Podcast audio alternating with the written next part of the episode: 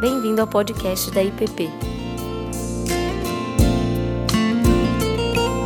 A mensagem que você está prestes a ouvir foi ministrada pelo pastor Ricardo Barbosa. Eu gostaria de convidá-los a abrirem suas Bíblias em Gênesis, capítulo 22. Hoje nós vamos encerrar, será a nossa última meditação sobre a jornada de Abraão e Sara essa jornada de fé, identidade e missão. Para mim, esses sete domingos ah, foram extraordinários. O tempo que eu passei meditando na vida de talvez do personagem mais importante, exceto Jesus, de toda a Escritura personagem no qual Paulo dedica um grande tempo nas suas cartas para entender a natureza da experiência do chamado de Abraão. Eu queria então convidá-los, aqueles que puderem, colocarem-se de pé para a leitura dos primeiros 18 versículos de Gênesis capítulo 22. Gênesis 22, de 1 a 18. Depois dessas coisas, pôs Deus Abraão à prova e lhe disse: Abraão, este lhe respondeu: Eis-me aqui. Acrescentou Deus: Toma teu filho, único filho, Isaque, a quem amas e vai-te à terra de Moriá, e oferece-o ali em holocausto sobre um dos montes que eu te mostrarei. Levantou-se, pois, Abraão de madrugada, e tendo preparado o seu jumento, tomou consigo dois dos seus servos e a Isaque, seu filho, rachou lenha para o holocausto e foi para o lugar que Deus lhe havia indicado. Ao terceiro dia, Erguendo Abraão os olhos, viu o lugar de longe. Então disse a seus servos: Esperai aqui com o jumento, eu e o rapaz. Iremos até lá, e havendo adorado, voltaremos para junto de vós. Tomou Abraão a lenha do holocausto e a colocou sobre Isaque, seu filho. Ele, porém, levava nas mãos o fogo e o cutelo. Assim caminhavam ambos juntos. Quando Isaac disse a Abraão, seu pai: Meu pai, respondeu Abraão: Eis-me aqui, meu filho. Perguntou-lhe Isaac: Eis o fogo e a lenha, mas onde está o cordeiro para o holocausto? Respondeu Abraão: Deus proverá para si, meu filho, o cordeiro para o holocausto e seguiam ambos juntos. Chegaram ao lugar que Deus lhe havia designado. Ali edificou Abraão um altar, sobre ele dispôs a lenha, amarrou Isaque, seu filho, e o deitou no altar em cima da lenha, estendendo a mão, tomou o cutelo para imolar o filho. Mas do céu lhe bradou o anjo do Senhor: Abraão, Abraão! E ele respondeu: Eis-me aqui. Então lhe disse: Não estendas a mão sobre o rapaz e nada lhe faças, pois agora sei que temes a Deus, porquanto não me negaste o filho, o teu único filho. Tendo Abraão erguido os olhos, viu atrás de si um carneiro preso pelos chifres entre os arbustos. Tomou Abraão o carneiro e o ofereceu em holocausto em lugar de seu filho. E pôs Abraão o nome àquele lugar, o Senhor proverá. Daí dizer-se até o dia de hoje, no monte do Senhor se proverá.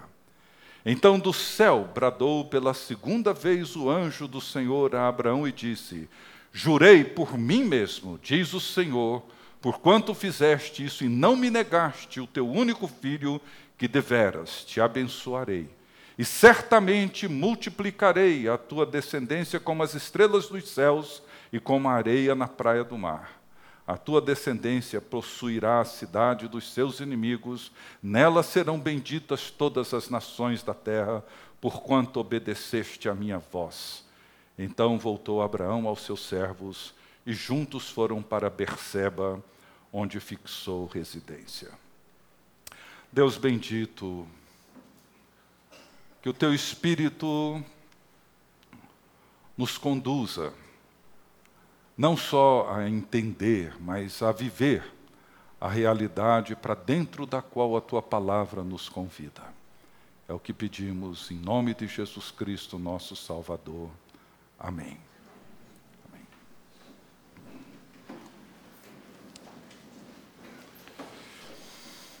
Amém.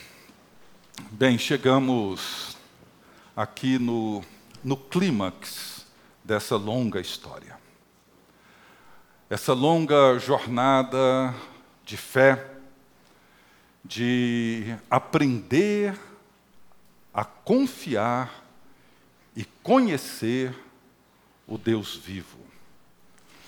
Nós temos visto até aqui que esse caminho nunca é um caminho fácil. Não foi para Abraão e Sara, não tem sido para mim e para você, nunca foi para ninguém essa longa jornada na qual nós somos levados a conhecer o Deus vivo e aprender a confiar e obedecê-lo.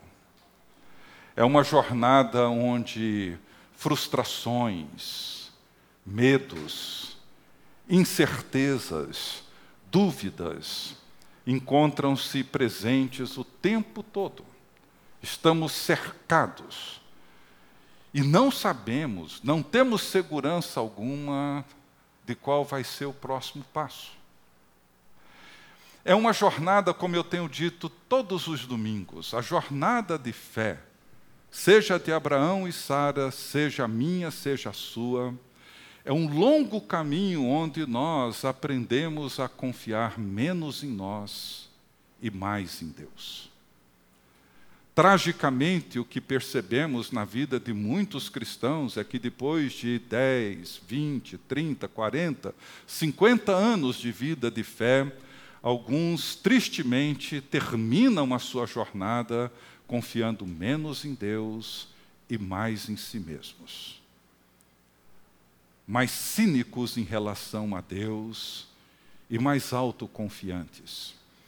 E, tragicamente, isso acontece com muito mais frequência do que nós imaginamos, mas o grande objetivo desse longo caminho, dessa longa jornada, é aprender a confiar menos e menos e menos em nós mesmos e cada vez mais e mais em Deus. E aqui nós vemos a força dessa confiança em Deus. E não só a força dessa confiança em Deus, mas a força e a importância da confiança um no outro. Eu queria trazer duas observações aqui antes de prosseguir. A primeira delas, e temos insistido nisso, é que a fé, a fé cristã, ela diz respeito a uma pessoa, diz respeito a Jesus de Nazaré, diz respeito à forma como nós o conhecemos e respondemos a Ele, mas, sobretudo, ela diz respeito à confiança. Não é simplesmente aquilo que talvez popularmente nós aprendemos que fé diz respeito a certos momentos, certos episódios, certas situações da vida, seja uma enfermidade, um infortúnio, uma tragédia, um problema familiar, seja o que for, então precisamos ter fé para resolver aquilo. Não. Não. Não se trata disso a priori. Trata-se da forma como nós aprendemos a conhecer a Deus e a responder a Ele em confiança e obediência. E o que nós vemos aqui nesse momento, desse clímax da trajetória da jornada de Abraão e Sara, é esse momento onde ele demonstra, onde ele revela a sua mais absoluta confiança e, consequentemente, obediência ao Deus vivo.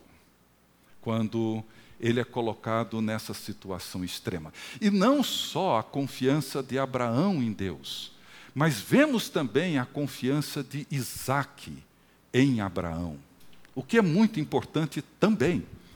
Não a confiança minha, sua para com Deus, mas a confiança que muitas vezes precisamos aprender a nutrir entre nós. Abraão já era um centenário. Isaac devia estar entre os seus 11, 12 anos. Isaac poderia perfeitamente correr, Abraão nunca iria alcançá-lo.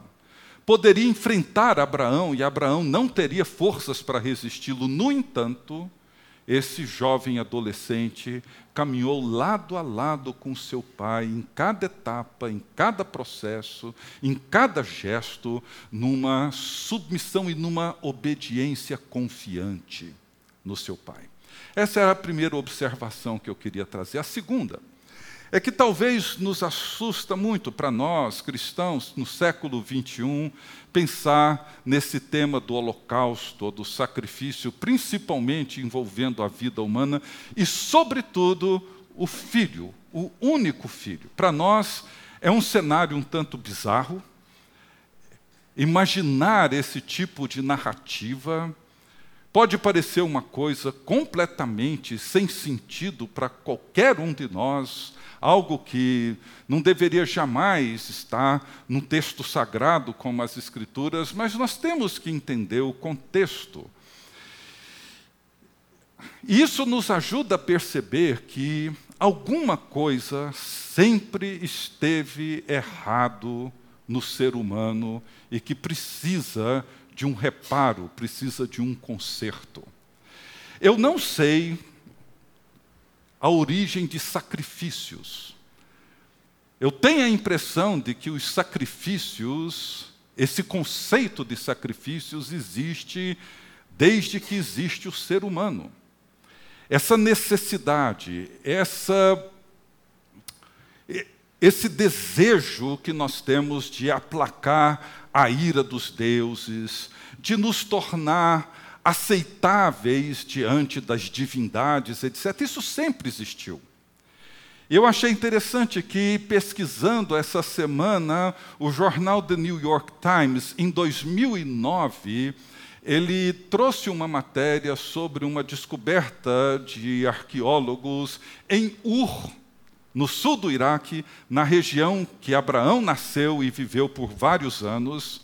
Descobriram nas suas escavações um cemitério, e nesse cemitério encontraram crânios com perfurações na cabeça e nos estudos que esses arqueólogos fizeram, eles concluíram que havia, há 4.500 anos atrás, que é a data desses crânios, havia a prática de sacrifícios humanos dentro do palácio na região de Ur, no sul do Iraque, a mesma região de Abraão. Portanto, a ideia de sacrifício e de sacrifício humano não era uma ideia estranha para Abraão.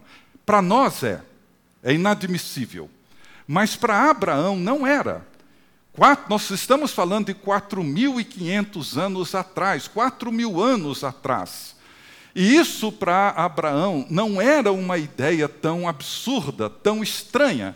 Os sacrifícios eles eram realizados com uma, um instrumento pontiagudo que perfurava o crânio e tudo indica, como sempre aconteceu, que os sacrifícios eram utilizados para pacificar as divindades, para agradar as divindades. Quando as coisas não iam bem, faziam-se sacrifícios.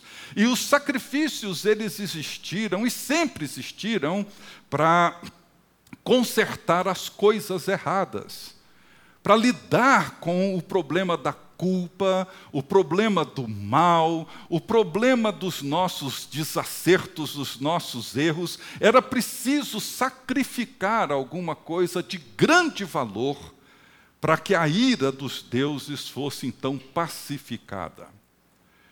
É por isso que em Miqueias, no capítulo 6, ele diz assim: Com que me apresentarei ao Senhor e me inclinarei ante o Deus excelso?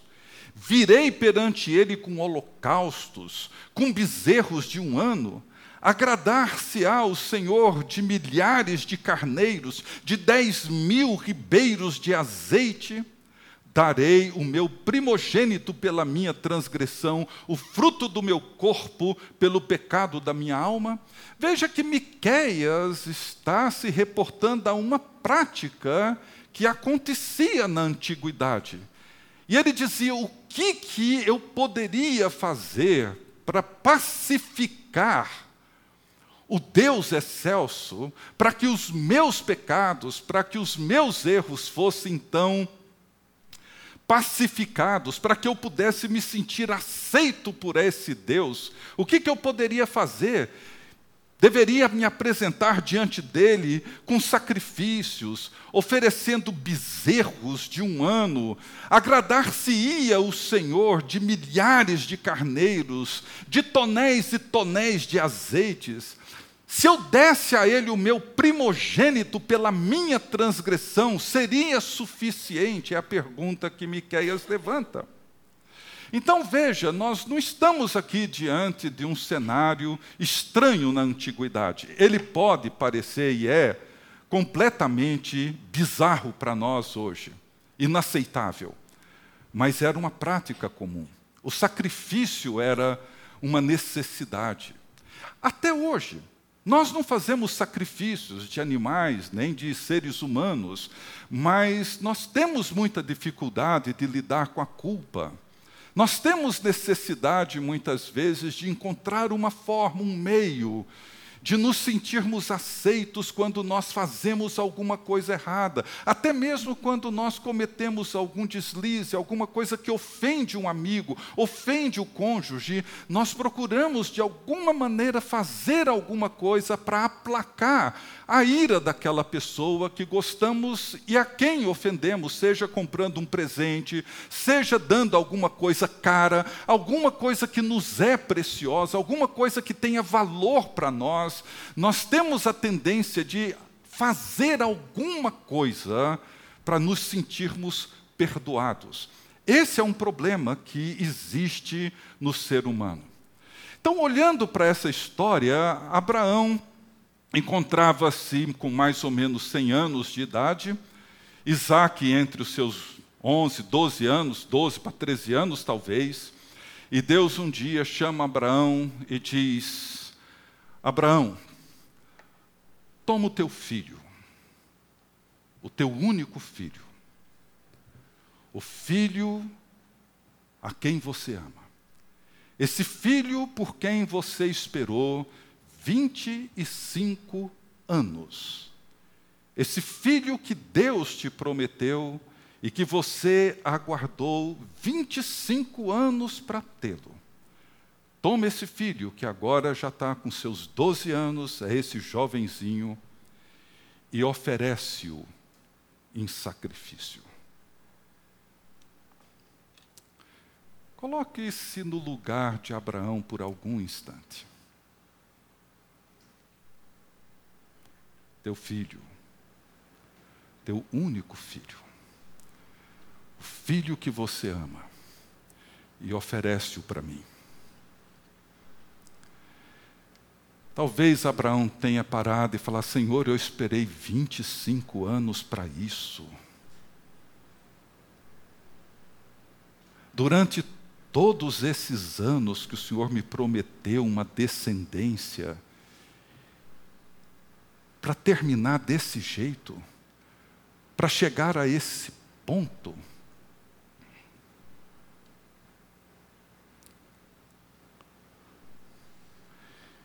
E aí Abraão toma dois dos seus servos, levanta bem cedo, pega Isaac, racha a lenha para o holocausto e caminha durante três dias. Três longos dias. Enquanto eu li esse relato, eu fiquei pensando no dia que eu tiver o privilégio de encontrar Abraão, eu falo, olha, o que, que vocês conversaram nesses três dias? Ah, como eu gostaria de saber. Talvez não tenham falado nada. Talvez tenham tido uma conversa que eu nem sequer consigo imaginar. Três dias, Abraão e Isaac andando lado a lado. Se não falaram nada, o que, que Abraão pensou? Três dias, três noites. O que, que Deus está fazendo? Aonde Deus quer chegar com tudo isso? Como que a fé e a confiança é formada, é forjada em nós? No capítulo 17, no verso 7, Deus faz uma aliança com Abraão, já falamos sobre isso, onde Deus diz assim: Estabelecerei a minha aliança entre mim e ti, e a tua descendência no decurso das suas gerações, aliança perpétua, para ser o teu Deus e o Deus da tua descendência. Noutras palavras, Deus estava se entregando completamente para Abraão. Eu quero ser o seu Deus por inteiro. Isso significa, Abraão, que tudo que eu sou será seu. Tudo que eu tenho será seu. É isso que Jesus disse em João 15. Quem permanecer em mim e eu nele,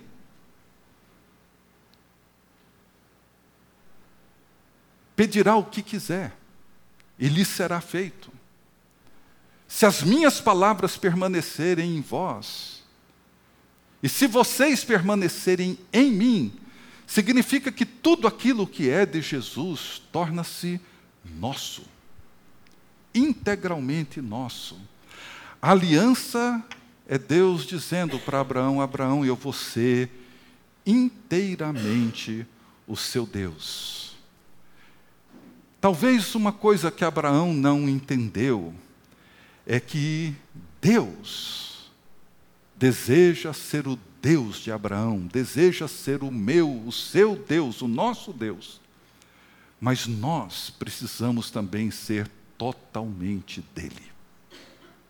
Deus se entrega totalmente a nós, mas nós respondemos nos entregando totalmente a Ele. Chegam no pé do monte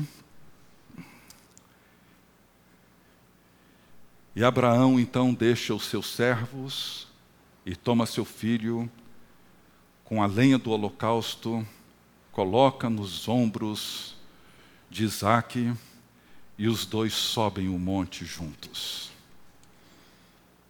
Isaac, naquele momento, ele não tinha a menor ideia de que ele estava ali prefigurando um outro filho, com um outro lenho, subindo um outro monte, para se oferecer como sacrifício final. Ele não sabia disso. Mas ele prefigurava algo muito maior que estava por acontecer. E o autor de Hebreus nos dá uma pista sobre o que, que provavelmente passou pela mente de Abraão. Porque o autor de Hebreus diz no capítulo 11, falando sobre a fé de Abraão, ele diz assim: que Abraão, ele, quando posto à prova, ofereceu Isaque e que estava mesmo disposto para sacrificar o seu unigênito, aquele que acolheu alegremente as promessas a quem se tinha dito: em Isaque será chamada a tua descendência.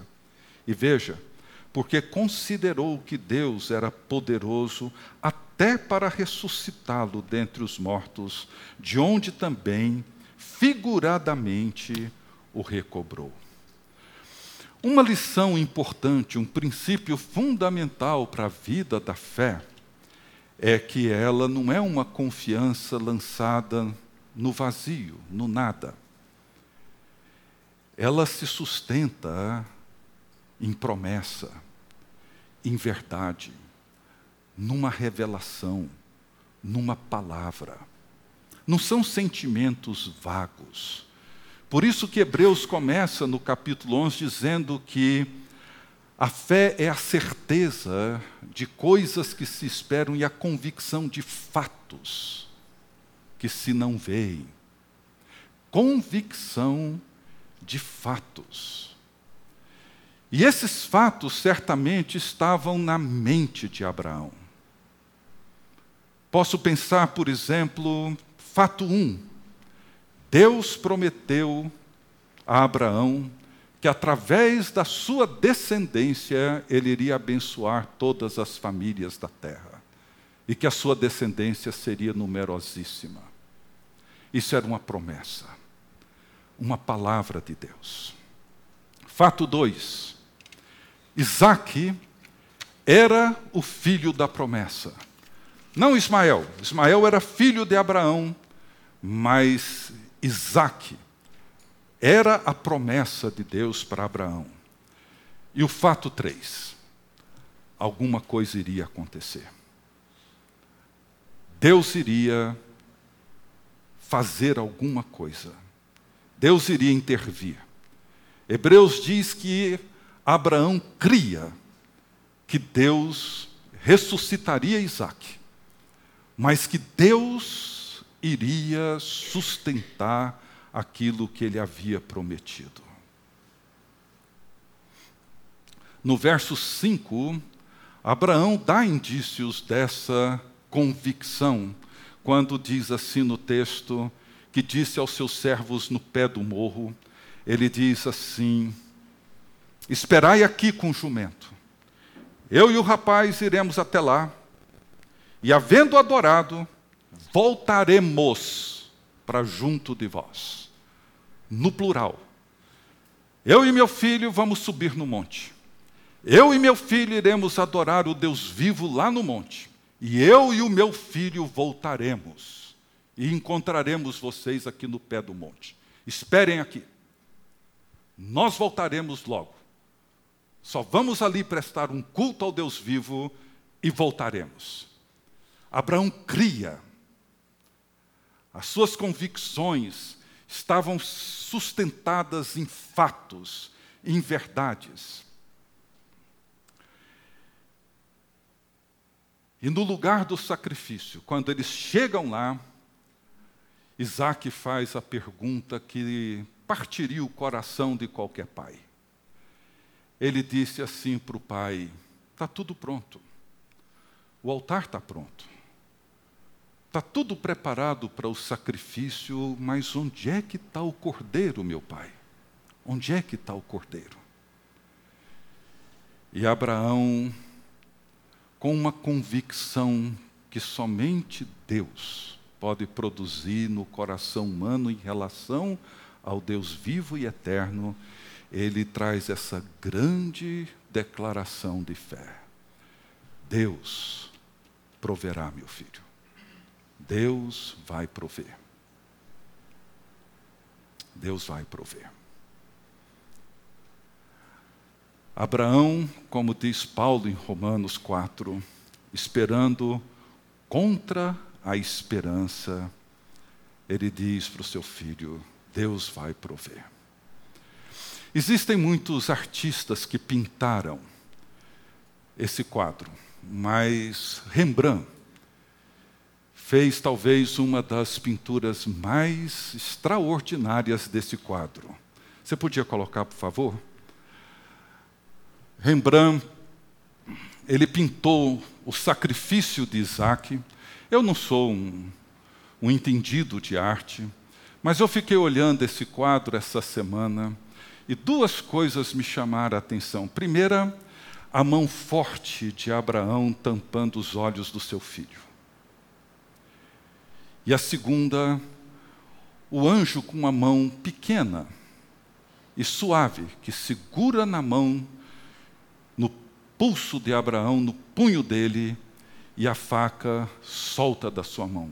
Aparece a faca solta e Abraão tampando com a sua mão forte e pesada o rosto do seu filho, e o anjo brada dizendo: Abraão, não é isso. Não é isso. Não estenda as tuas mãos sobre o rapaz. Não lhe faças nada, porque agora eu sei.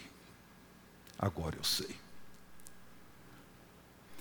Sabe, gente, é como se Deus dissesse para mim e para você hoje: dissesse assim, olha, eu não quero nada de vocês, nada. Eu não quero o seu dinheiro, eu não quero o seu tempo, eu não quero a sua penitência, eu não quero os seus dons, os seus talentos, eu não quero nada, eu quero você. O que Deus quer é Abraão. Deus não estava olhando para esse sacrifício. Deus não era isso que Deus queria. Aqui nós encontramos a maior expressão da graça de Deus que se revela no Calvário. Quando Jesus diz: toda a culpa foi paga, todo o sacrifício foi feito, todo o pecado foi cancelado, toda a iniquidade foi apagada. Mas, Senhor, eu não poderia fazer alguma coisa. Não, não precisa mais. Mas, Senhor, eu quero me dedicar mais a Ti. Não adianta, não vai mudar nada. É você. Você. E a grande pergunta que a fé traz sobre nós e para nós é o quanto nós confiamos no Deus vivo, Pai de nosso Senhor Jesus Cristo. Qual é a natureza da nossa confiança, porque quando nós confiamos, nós entregamos tudo. Da mesma forma como na aliança Deus diz: Eu vou ser o seu Deus. Tudo que eu tenho, eu vou te dar, eu vou te entregar. Nós respondemos nos entregando tudo que somos e tudo que temos em confiança obediente a Ele. E na segunda vez, quando o anjo bradou, ele disse para Abraão: Jurei por mim mesmo, diz o Senhor, por quanto fizeste isso, e não me negaste nada, me entregaste tudo não, não retiveste nada para ti mesmo. Não me negaste o teu filho, o filho que você ama, a grande alegria da sua velhice, aquele que você esperou 25 anos para receber. Eu te abençoarei e certamente multiplicarei a tua descendência, e em ti serão benditas todas as famílias da terra porque obedeceste a minha voz.